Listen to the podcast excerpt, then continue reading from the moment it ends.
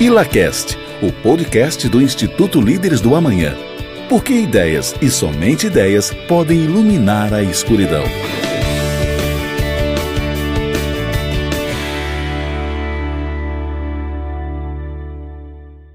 Sejam bem-vindos ao ILACast, o podcast do Instituto Líderes do Amanhã.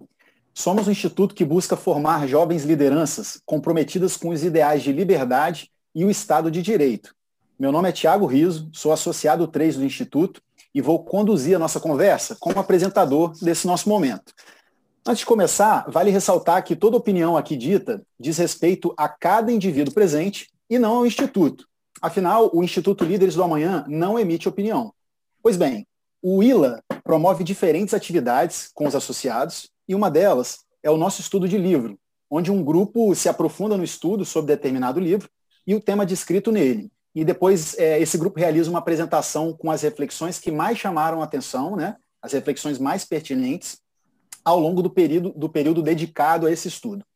O livro da vez é As Seis Lições, de Ludwig von Mises, e também o livro A Lei, de Frederic Bastiat, é, o livro As Seis Lições, é, ele é um compilado é, feito pela esposa de Ludwig von Mises, logo após a sua morte, é, e diz a respeito das palestras que foram feitas na Argentina pelo Mises, é, que, que essas, e essa palestra foi dada logo após o peronismo, né, um período autoritário vivido pela Argentina, e traz várias, várias lições liberais é, de cunho econômico. Já o livro A Lei, ele foi escrito pelo Frederic Bastiat, é, quando a França flertava bastante com os ideais do socialismo. Ele, na verdade, era como um peixe fora d'água, falava sozinho a respeito do tema, enquanto a França estava bem apaixonada é, pelo socialismo. Bom, eu vou convidar nesse momento agora os nossos associados que também estão presentes, é, para que eles se apresentem, para a gente dar início a esse nosso bate-papo. Olá, eu sou Orlando Calimã, é, associado honorário do Líderes do Amanhã, e é um prazer estar aqui com vocês. Olá, eu sou o Felipe Reuter, associado 1 do Instituto Líderes da Manhã. Também é um prazer poder dividir um pouquinho essa apresentação com vocês. Boa noite, eu sou Karen Meirelles, associada 2 do Instituto Líderes do Amanhã. Pessoal, boa noite. Eu sou a Martina Varejão, associada luminária do Instituto Líderes do Amanhã. E espero que depois desse nosso bate-papo, muitas pessoas tenham vontade de ler as seis lições e a lei, assim como a gente se aprofundou aí. Perfeito, obrigado, grupo. Bom, é interessante falar sobre esse assunto, mas é, também sobre o modelo que nós adotamos para fazer a apresentação desse livro. Foi um modelo é, bem, bem, bem interessante, né? bem, bem criativo, é, onde a gente nós criamos um cenário e, e encenamos aí é, uma audiência pública a fim de mostrar é, um pouco da realidade, né, da, da, aplicação dos conceitos, é, tanto do livro do Mises quanto do livro do Bastiat, na nossa realidade. Orlando, eu vou, quero convidar você para falar um pouco sobre, sobre. Relembra um pouco para a gente a criação, como é que a gente é, fez esses encontros, como é que chegamos na ideia, por favor. Claro, Thiago, obrigado aí. É, acho que o desafio que a gente tem quando vai pensar numa apresentação de um livro, é, dois livros né, como esses, é, que são tidos como a base aí do, do, pensamento liberal no Brasil e no mundo, é como que a gente consegue mostrar para os associados do Líderes do Amanhã e para as outras pessoas as questões práticas que esses livros envolvem, né? Então, foi bem interessante para a gente, a gente fez uh, inúmeras e várias conversas, tanto online como presenciais, para chegar no modelo, né? A gente foi conversando um pouco, a gente tinha uma proposta de fazer uma como se fosse uma Assembleia Geral, uma coisa estilo Câmara de Deputados, Câmara de Vereadores, e, e por fim a gente foi é, alinhando e caminhando por um modelo em que a gente pegasse uma audiência pública, e nessa audiência pública a gente teria alguns personagens que refletir, refletiriam justamente é, é, é, é o, as pessoas que participam de uma audiência pública é, referente ao licenciamento de um empreendimento. E aí a gente conseguiria, a partir desse, é, desse pano de fundo dessa audiência pública, trazer os conceitos dos livros, né? O, o, intervencionismo, o socialismo, a questão do investimento externo, a questão da lei, é, como que a lei pode ser usada para espoliar aqueles que produzem, é, o tamanho do Estado, o peso do Estado, é, é na, sendo tão intervencionista quando tem gente querendo produzir e gerar riqueza. Então, depois de algumas conversas, depois de algumas idas e vindas, idas e vindas, a gente chegou nesse modelo que ficou bem interessante e a gente vai ouvir um pouco mais né, os detalhes desse modelo na prática aqui de agora em diante. Se alguém quiser complementar aí do grupo, fica à vontade também, mas esse foi o resumo de como foi a escolha desse modelo. Perfeito, foi um modelo bem interessante. A gente fez uma mesa, na verdade, na frente do auditório, então ficou fisicamente bem parecido com uma audiência mesmo. É, inclusive, o, o Orlando que falou agora foi o representante do, do Ministério Público, né? Bem interessante. Mais tarde a gente, daqui a pouco a gente explica para vocês. Bom, é, para a gente entrar já no conceito do, do, livro, né, principalmente na parte que fala de socialismo e intervencionismo, é, eu quero chamar a, a Karen, a, a, nossa associada Karen, que representou a deputada Karen do Rosário, é, para ela passar um pouco da sua visão. Né? Ela defendeu ali as visões da sociedade, a visão de um político, na verdade, que foi contra esse projeto é, desse porto, né? desse porto marítimo. Karen, pode fazer suas observações. Ei, Tiago, boa noite. Bom, então, como foi abordado aí pelo Orlando, muito bem colocado, né, o modelo de, de apresentação visava é, contrapor muitos dos princípios colocados por Mises no livro Seis Lições. Então, eu representei a deputada Karen do Rosário, fazendo quase que menção a uma deputada que nós temos, né, no Partido dos Trabalhadores, que é muito reconhecida pelo trabalho de defensora dos direitos humanos. E, na ocasião, trabalhei com o tema específico do intervencionismo associado ao socialismo.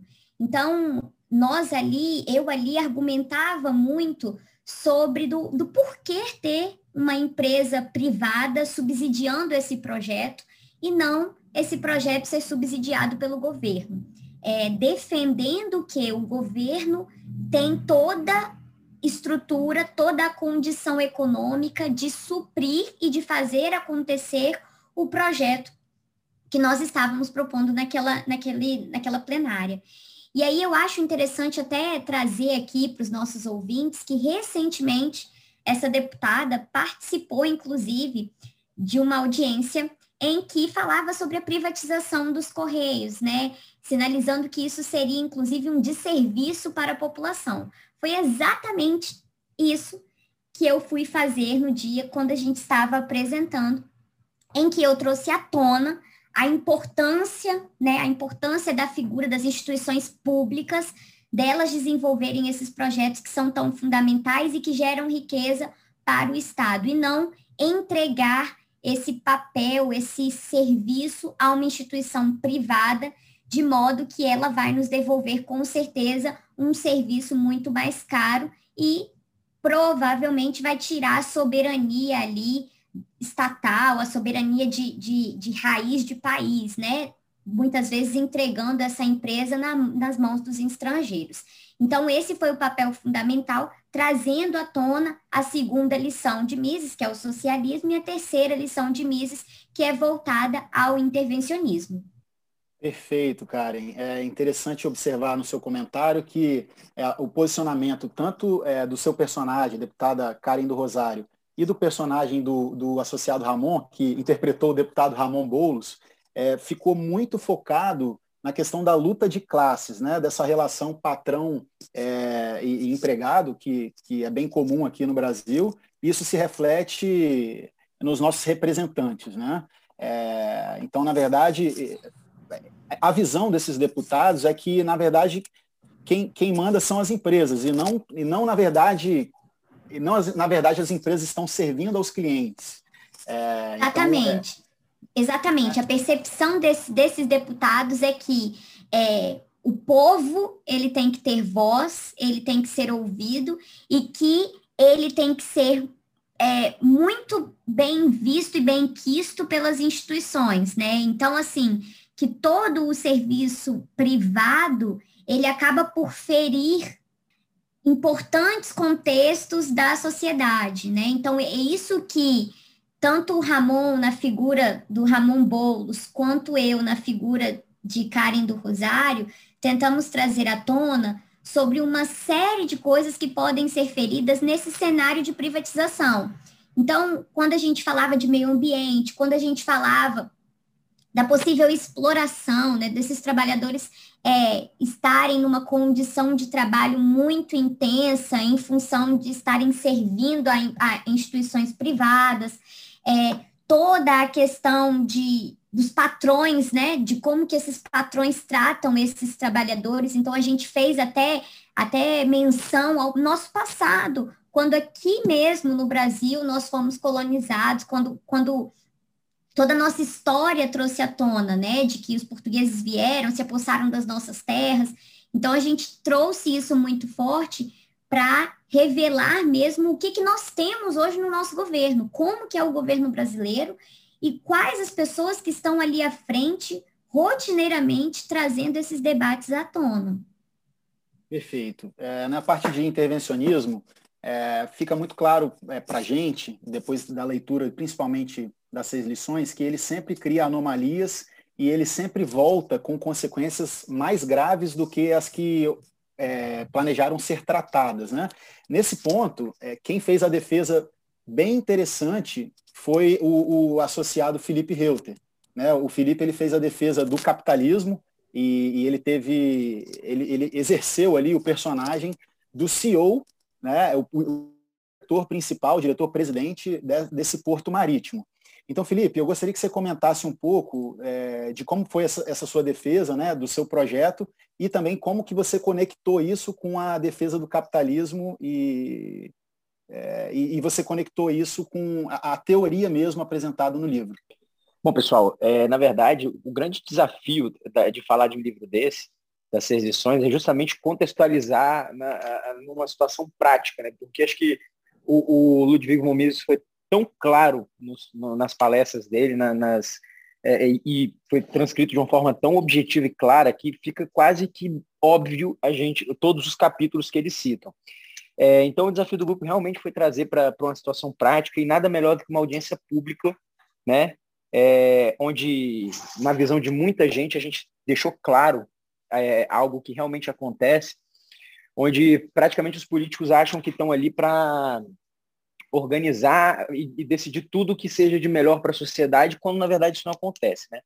O Mises ele fala sobre, ele divide em seis lições o, o, o livro dele, falando sobre capitalismo, socialismo, intervencionismo, inflação, investimento estrangeiro e políticas e ideias. Né? É, meu papel nessa apresentação foi demonstrar claramente que a gente tinha uma intenção, eu faço o papel de um empresário que tinha a intenção de trazer um maior porto de águas profundas para o estado do Espírito Santo. Né? E a gente apresenta um, um projeto ambicioso que vai movimentar a economia, que vai movimentar, gerar emprego, e a gente acaba dando de frente, batendo de frente com esses políticos, né? Então eu começo conectando o, o capitalismo, tentando desmistificar alguma coisa da, da, da cabeça do, do povo que ainda está muito enraigado, que é aquela, aquela história de sociedade feudal, né? onde você nascia com uma casta e com ela você morria, independente do que você produzisse, do que você fizesse ou do que você deixasse de produzir. Se nasceu rico, morre rico, quem nasceu pobre, morre pobre. Né? Deixamos claro que, na verdade, o que movimentou o mundo foram as ideias, e as ideias que geraram as formas de interação entre um ser humano e outro, que cada um tem as suas ideias, cada um divide ela da sociedade da melhor forma possível. Né? É, a gente desmistificou também de que, na verdade, os, os próprios funcionários das fábricas, das grandes fábricas de hoje em dia, né, do, depois do advento da Revolução Industrial, do capitalismo, são eles mesmos os principais consumidores das fábricas, não é isso? É, deixamos claro a diferença de inovação para imitação, que precisa haver inovação e muitas vezes é algo que parece impossível de acontecer, através da inovação permite é, que essa ideia se torne disruptiva, que alcance a, a todas as populações. É, citamos exemplos é, é, dos serviços de streaming, que há muito tempo atrás a gente não tinha quase nenhum tipo de canal, por exemplo, para ter acesso à informação, e hoje a gente escolhe o que a gente assiste a hora que a gente quer. Né? É, falei também que o capitalismo, que permitiu que a gente hoje esteja discutindo moralidade, criatividade, espontaneidade, autoestima, confiança e conquista na nossa vida pessoal, na imensa maioria da população mundial, quando antes do capitalismo se discutia apenas as necessidades fisiológicas dos seres humanos, seja comida, água, respiração, sono. É, então isso aí foi o capitalismo, a gente mostrou com fatos e dados que foi o capitalismo que permitiu essa ascensão do ser humano, né? É, então, esse, essa situação do, do, do, do, raciocínio feudalista ainda é muito presente. Né? É, inclusive, até se me permite fazer essa, essa observação, é, a população atual é 10 vezes superior do que a população antes do capitalismo, né? bem abordado. É, o capitalismo, na verdade, ele acaba criando as condições é, higiênicas mesmo, né? para que a, a, sociedade ela possa é, crescer em, em termos de número e inovar, né? é, crescer intelectualmente, aumentar efetivamente esse usufruto da vida mesmo. Então, eu queria que você comentasse a respeito disso, né? É, porque assim, muita gente pensa que o capitalismo ele é, ele é a escória do mundo, ele é o grande problema mundial da exploração do rico com o pobre. É, e, na verdade, se, quando você faz uma abordagem histórica, você percebe que é, a, a, quantidade de pessoas no nível da miséria ela é cada vez menor. Então, se você puder fazer um comentário sobre isso, acho que enriquece o debate. Olha, isso aí para mim é, é, clássico, que é, é o momento onde, na teoria, as pessoas acabam distinguindo o empregador do empregado, né? Eles, é, eles acham que existe uma distinção entre uh, essas duas pessoas, só que, como eu disse, os funcionários das fábricas são eles mesmos os principais consumidores. E quem paga o salário são os consumidores, porque se não houver consumo, se não houver desejo por aquele produto, aquele serviço que você está prestando, simplesmente não há negócio. Então não tem empresário. Então quem paga o salário são eles mesmos. Eu acho que é, é quando você distingue no plano teórico isso aí, você acaba com o fundamento do capitalismo, que na verdade é justamente você poder servir a sociedade da melhor forma que você sabe, da melhor forma que você pode fazer. Esse que é o fundamento básico do capitalismo. Né? Através do, do, do, do uh, uh, da, da, economia, dos próprios trabalhadores, dos próprios empresários, quando você gasta menos do que você produz, você permite que novos negócios surjam, porque você pode financiar novos, é, novas, novas empresas, novos negócios, o que vai permitir contratações, vai exigir mais um consumo de matéria-prima, aumento para gerar aumento da produção, o que vai tornar as mãos de obras mais escassas, que vai ter que fazer o aumento do salário. Então, no final das contas, toda aquela proposta que Karl Marx deixou, dizendo que a única forma de se ascender era por uma luta de classes, ela é uma falácia, né? Quando a gente vê que o capitalismo é a única coisa que efetivamente permite que a pessoa gaste menos do que produz para poder evoluir e crescer na vida, permitindo que todo mundo em volta dele é, também cresça. E eu vou fazer uma afirmação ousada aqui, eu vou ousar afirmar que é impossível, dentro de um sistema livre capitalista, que uma pessoa se torne rica de forma lícita, ou seja, correta, sem melhorar a vida de todos ao seu redor. É impossível que isso aconteça. Ótimo, ótimo, Felipe. Bom, a gente falou bastante até aqui sobre o livro As Seis Lições, obviamente a gente não vai parar de falar, é, só que agora a gente precisa flutuar um pouco para o livro da lei, né? o livro do Frederic Bastiat, A Lei, é, e, e, nesse ponto, é, o personagem do, do Orlando Calimã é, foi muito interessante, porque ele foi ali o membro do Ministério Público, né, como um, o, o, representando o poder estatal, a opinião, a burocracia estatal, e ele flerta bastante, o Felipe, com essa parte do intervencionismo, que tem a figura do Estado como é, o principal agente, também com a parte da lei, né, que, que é retratada ali pelo Frederic Bastiat, que a todo momento ele está criticando a forma como é, os seres humanos está, estão utilizando a lei, né? pervertendo a moral é, e, na verdade, utilizando a lei é, para a iniquidade, né? a lei contra a própria moral. Então, Orlando, eu gostaria que você explicasse um pouco do seu personagem e um pouco de como que você entrou mediando esse embate que o, que o personagem do Felipe Reuter teve com o personagem ali da, da, da Karen do Rosário, do Ramon Boulos, essa luta entre o socialismo. Fala para a gente um pouco como que você fez essa, essa, essa fala. Beleza, Tiago. Acho que você fez uma introdução perfeita, né? Apesar de eu estar é, no personagem ali, de, exercendo o personagem do Ministério Público, na verdade eu estava ali representando todo o aparato burocrático, né? São órgãos licenciadores, reguladores, fiscalizadores na figura, como a gente tinha que fazer um, um teatro ali, a gente escolheu o Ministério Público como, como esse personagem. E aí o, o, o interessante é que, é, como a gente vê no livro a lei, né, e, e, eu, como, como sou formado em direito, atuei no direito durante sete anos, é interessante, porque a gente é doutrinado a aceitar né, o que está descrito na lei. E, e, depois que a gente lê o livro, a lei abre muito a nossa cabeça, abriu a minha, porque a gente normalmente não se questiona como que essa lei chegou lá, se ela é, é ela, se ela cumpre o requisito da moralidade, que se a gente for falar em, em hierarquia de leis, né, está previsto na Constituição, né, o, o, o princípio da moralidade.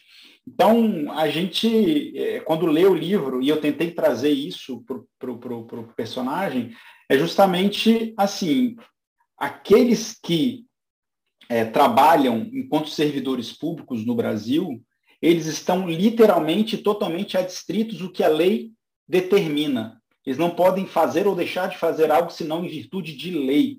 Então, o, o, é, é, meio que um, um, um papel, assim, o Ministério Público ele não concorda nem discorda. Ele só quer saber se a lei está sendo cumprida. Ele, ele, ele não quer, ele não é de esquerda, de direita, de, de nada, ele não tem lado. Ele vai olhar para a lei, ele não vai julgar, é, fazer um julgamento moral dele sobre aquela lei. Se assim, se está escrito na lei, eu tenho que cumprir. Se a lei está falando que tem que ter ah, uma, uma, audiência pública com o Papa, vai ter que ter uma audiência pública com o Papa. Se não tiver, não passa.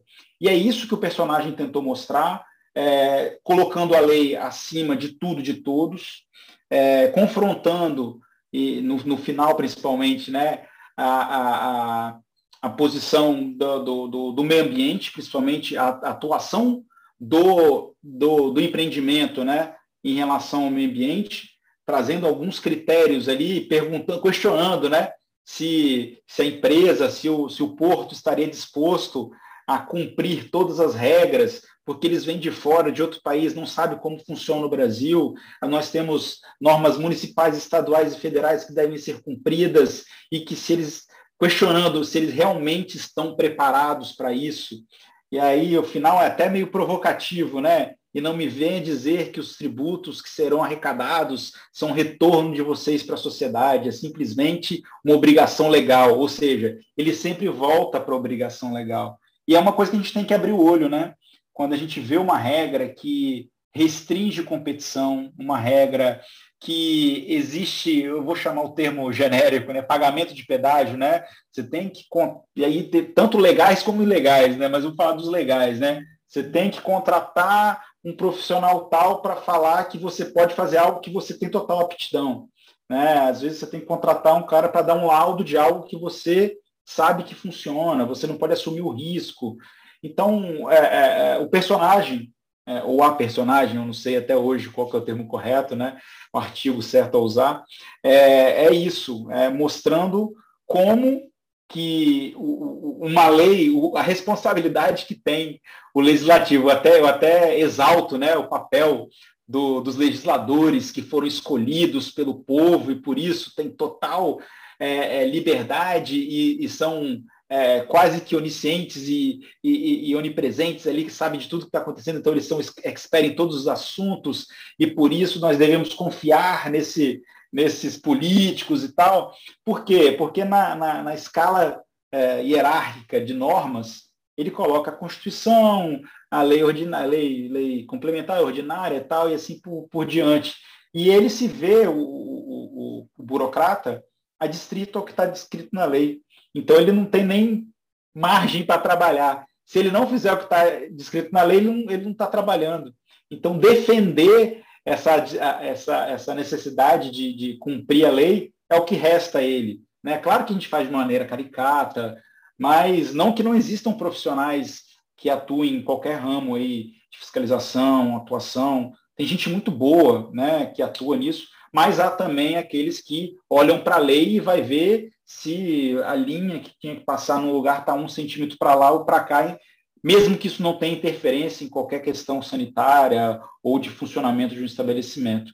Bem, essa foi, esse foi o nosso papel aí, né? É, é, é tentar enquadrar o, o, a empresa e falar com ela, ó, fique dentro da lei. Se não ficar dentro da lei, vai sofrer o peso da minha caneta com base na lei. Basicamente isso. Interessante, Orlando.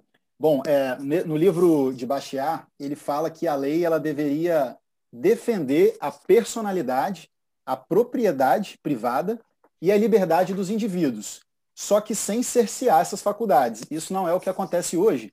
Então, Orlando, eu queria te perguntar o seguinte: você que tem um trânsito interessante aí entre as empresas aqui do Espírito Santo e também é, é, o poder público, eu gostaria de, de perguntar se você enxerga essa, essa lei subvertendo a personalidade, a propriedade privada e a liberdade dos indivíduos. Se lhe vem à mente agora alguma coisa que acontece, que vem acontecendo no nosso dia a dia. Ah, Tiago, acho que tem, tem um exemplo claro, eu acho que a gente, a gente viu é, que essa semana, que é uma situação que o próprio, a própria União, que é o Estado, é, se viu, serviu, né, como é que fala? É, sem o direito de fazer a alienação de um patrimônio próprio. Vamos recapitular, né? Lá em novembro, a União já tinha iniciado os procedimentos para vender é, o galpão do IBC, Instituto, antigo Instituto Brasileiro do Café, que hoje é a Conab que toma conta, ali em Jardim da Penha. Para quem não está em Vitória, Jardim da Penha é um bairro muito, muito importante de Vitória, um dos mais populosos e tradicional de Vitória. Então, esse, esse, é um armazém de cafés enorme no meio de um bairro eminentemente residencial. E aí a União, que é dona do, do terreno, do imóvel, já tentou fazer essa venda, já está tentando né, trabalhar a venda há muito tempo. Mas em novembro de 2020, a, a Comissão Estadual de Cultura é, passou uma decisão, não sei como é que funcionou a, a governança deles, tomou uma decisão de que em Jardim da Penha, naquela localização, não poderia ter algum tipo de empreendimento residencial ou alguma coisa que fosse explorar a capacidade construtiva daquela, daquela área. E o que, que restou à União? Teve que ceder a área para outra instituição fazer algo relacionado ao ensino. Ou seja, o próprio Estado se viu tolhido do direito de alienar o próprio, o próprio patrimônio. É, eu acho que esse caso é, tipo assim, é, é emblemático. É, o próprio Estado que determina o que pode ser feito ou não pode ser feito se viu numa, numa armadilha de não conseguir vender o próprio patrimônio. Não, perfeito. É interessante que quando essas, essas, esses eventos vão ocorrendo, é, você entra num círculo vicioso, né? Porque aí a população ela vai perdendo essa noção da moral ou ela perde o respeito pela própria lei. Né? Então, quando a lei e a moral estão em contradição, é, Bastiat fala que você tem uma grande tendência ao caos moral, né? e aí você abre espaço para muita reclamação e até revoluções. Né? Então, assim, as pessoas elas passam a, a, a se utilizar da lei em benefício próprio e também para se defender, porque na verdade ela também está sendo espoliada por outro lado, então vira vira aquele vale tudo. Bom, Orlando, obrigado. Agora eu vou, eu vou chamar a Martina Varejão. A, a Martina ela, ela teve um papel bem interessante, ela fez uma defesa forte aí é, do projeto desse porto marítimo, do qual o, o, o Felipe Reuter seria o CEO. Né? É, é, ela, ela representou a advogada e ela, de fato, refutou toda essa burocracia estatal e também a parte do socialismo e intervencionismo que foi, feita, que foi feito no início. Né? A, a, Martina, a Martina ela fez aí um grande finale, ela dissecou muito bem as ideias de Bastiat no livro A Lei, é, e, e, ela foca bastante é, num tema que o Bastiat, na verdade, ele repete quase em todos os capítulos, que é, é a expoliação legalizada. Que, o que, que é isso? Né? É, é, é, um ato cometido pelo Estado, geralmente contra é, um indivíduo, e, e, que, na verdade, o Estado está sempre justificando aquilo através de um discurso bem soft, né? um discurso humano, é um discurso de que as pessoas necessitam daquilo, é, mas, na verdade, o, o, Estado, em, várias, em vários pontos, ele está subvertendo a lei para poder fazer essa expoliação. Né? O, o, a tradução de expoliação é roubo, tá, gente? Na verdade, roubo seria a expoliação extralegal. Mas aí, é, você fazendo a expoliação legalizada, você está ali é, salvaguardado pela lei. Então, Martina, gostaria que você fizesse a, a, as observações que você se utilizou é, na sua parte, na nossa apresentação. Olha só, é, estudar, ficar com a parte do livro A Lei foi uma delícia, foi um prazer, eu trabalho com isso, né? No meu dia a dia, como advogada e tal. Então, eu tive uh, uma certa facilidade para ler o livro, e, e, eu, com toda certeza, eu posso afirmar que ler esse livro agora, de novo, me submeter aos ensinamentos de Bastiat agora, depois que eu concluí meu ciclo de formação no Líderes, fez toda a diferença. Esse livro é um livro muito pequenininho, é, muito simples, dividido em muitos capítulos, mais de 50 capítulos, e cada um desses capítulos sempre volta no mesmo foco que Bastiat entende ser a real necessidade da lei para a sociedade, que é proteger a vida, a propriedade e a liberdade. É um livro muito simples, a meu ver, que chega até a deixar a impressão de que ele não responde a todas as dores da sociedade, o que não é verdade. Muito pelo contrário, a simplicidade de Bastiat em relação é, ao que a lei deveria ser, na verdade, responde tudo, porque ela tira a sobrecarga do Estado, ela tira o peso do Estado e ela tenta diminuir o império das leis sobre a sociedade. É, muito pelo contrário do que a maioria das pessoas pensa, que a lei precisa responder tudo. E é justamente isso que ela não consegue. Porque na tentativa dela é, proteger, tutelar direitos e criar deveres, e ela vai se perdendo porque ela não consegue atingir todas as exceções que existem hoje no mundo que nós vivemos. Já não conseguia desde que o mundo é mundo e muito mais hoje. É, numa sociedade cheia de particularidades, cheia de poréns, características que compõem hoje diferentes formas da sociedade encarar a vida e as empresas, enfim. Então, é, ela acaba metendo os pés pelas mãos e não consegue tutelar os direitos, que é, teoricamente foi para isso que ela foi criada, né? Então, é, na minha fala, na verdade, é, é agradeço, Tiago, pelas palavras, fiquei muito lisonjeada com as palavras, mas o discurso não é meu, o discurso é de Baixar. E Baixar, ele fala bastante que a lei, na verdade, ela deveria ter sido criada, ela deve ser criada com um papel reativo.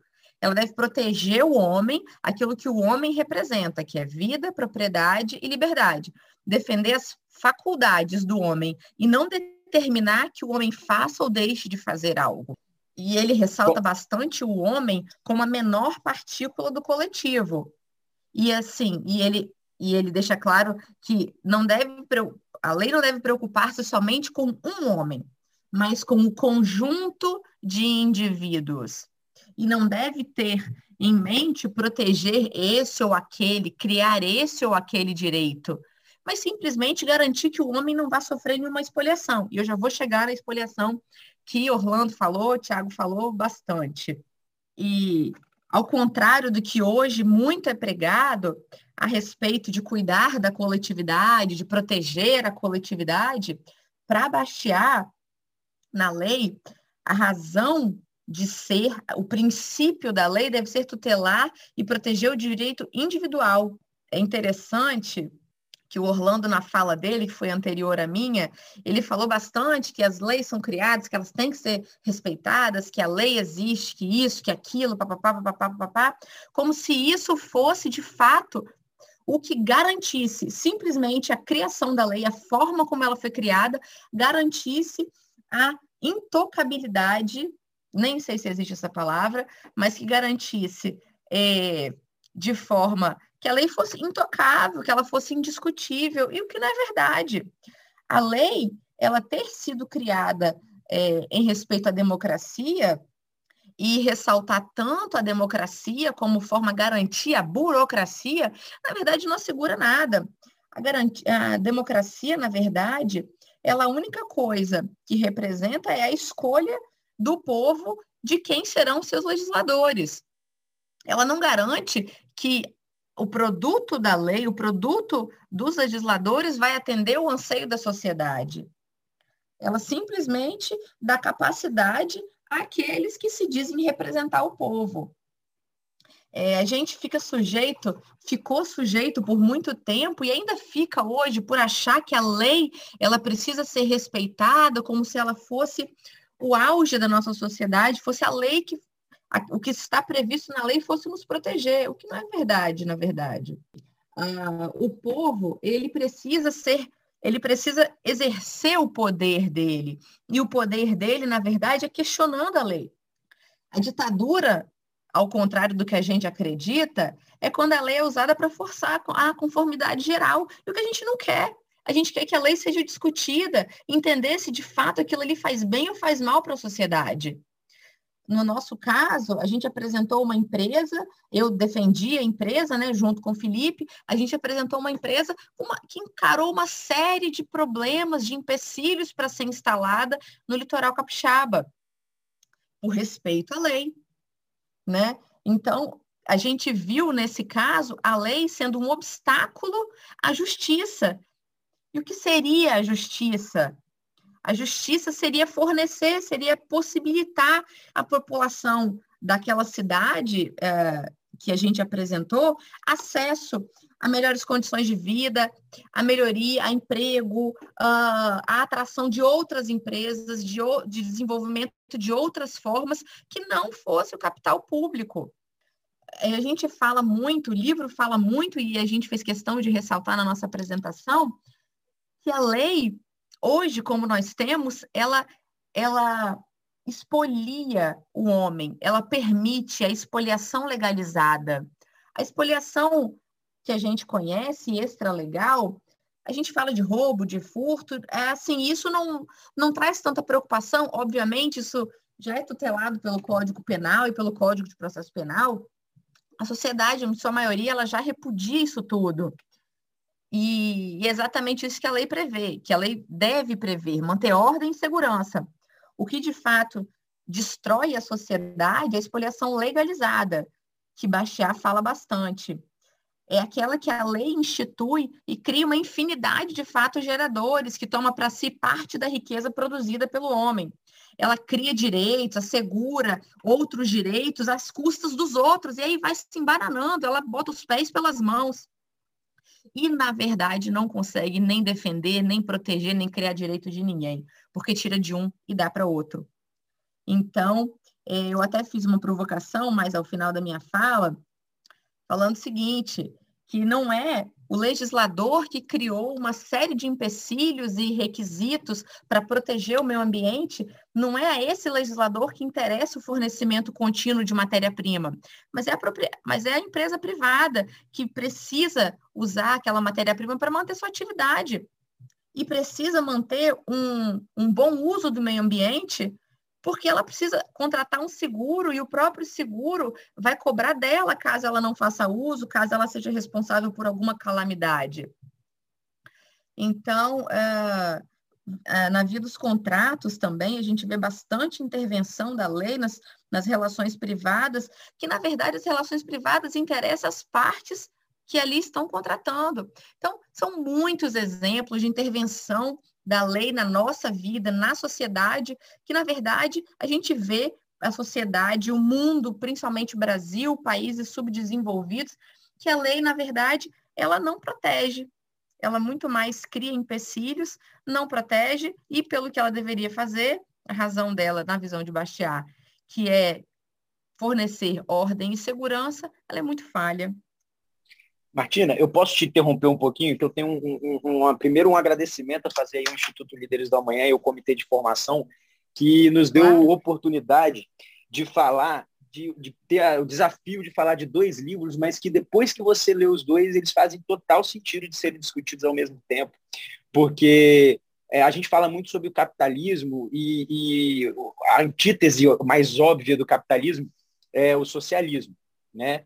É, e aí a gente fica sem entender muitas vezes por que, que o capitalismo ele é tão estigmatizado, mas na verdade, quando você tenta controlar, é, é, intervir nos mecanismos naturais que o capitalismo tem para se ajustar e para corrigir as próprias falhas geradas dessa liberdade, é, quando você intervém através do Estado, através de, de, é, é, de coerção, qualquer ação, você acaba tolhindo a liberdade do indivíduo através de quê? Qual é o mecanismo que o Estado usa para isso? São as leis. E, e, acaba que a população fica meio que de braços atados, porque de, de mãos atadas, porque você tem um, um, um, uma instituição que é o Estado com poder de coerção embasado num instrumento que deveria fazer algo que está que as pessoas não conseguem alcançar para que serve aquilo ali, né?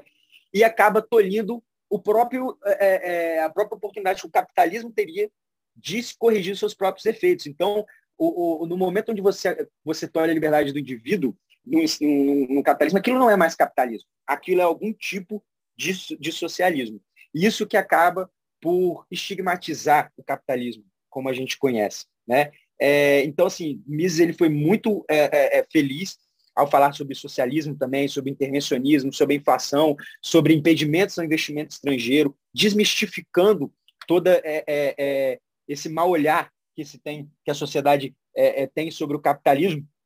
E finalmente ele termina dizendo que é nosso dever combater as ideias ruins que estão presentes na sociedade. E é isso que a gente fez na união desses dois livros. Então, queria agradecer mais uma vez aí ao grupo por ter me dado a oportunidade de, tá, de, de ter entregue, um, para mim, um trabalho muito legal nesse ano, e ao Instituto Líderes Amanhã e Comitê de Formação pela oportunidade de discutir de forma tão rica esse, esse, esses dois livros. Bom, muito obrigado, Felipe, muito obrigado à audiência. É, esses foram apenas alguns pontos dos livros A Lei de Bastiat e as seis lições de Mises eu indico fortemente que leiam as obras, elas são muito curtas e de fácil leitura. É, reforço que toda opinião aqui dita, pessoal, elas dizem respeito a cada indivíduo presente e não ao Instituto. Afinal, o Instituto não emite opinião. Você pode acompanhar mais conteúdos do Instituto Líderes do Amanhã também pelo Instagram, pelo Facebook, pelo YouTube e pelo LinkedIn. E para finalizar, uma frase memorável de cada autor, começando por Bastiat. O Estado é a grande ficção através da qual todos tentam viver à custa de todos. E também uma de Mises, a frase que fecha esse manual econômico: ideias e somente ideias podem iluminar a escuridão. Obrigado e em breve novos episódios no IlaCast.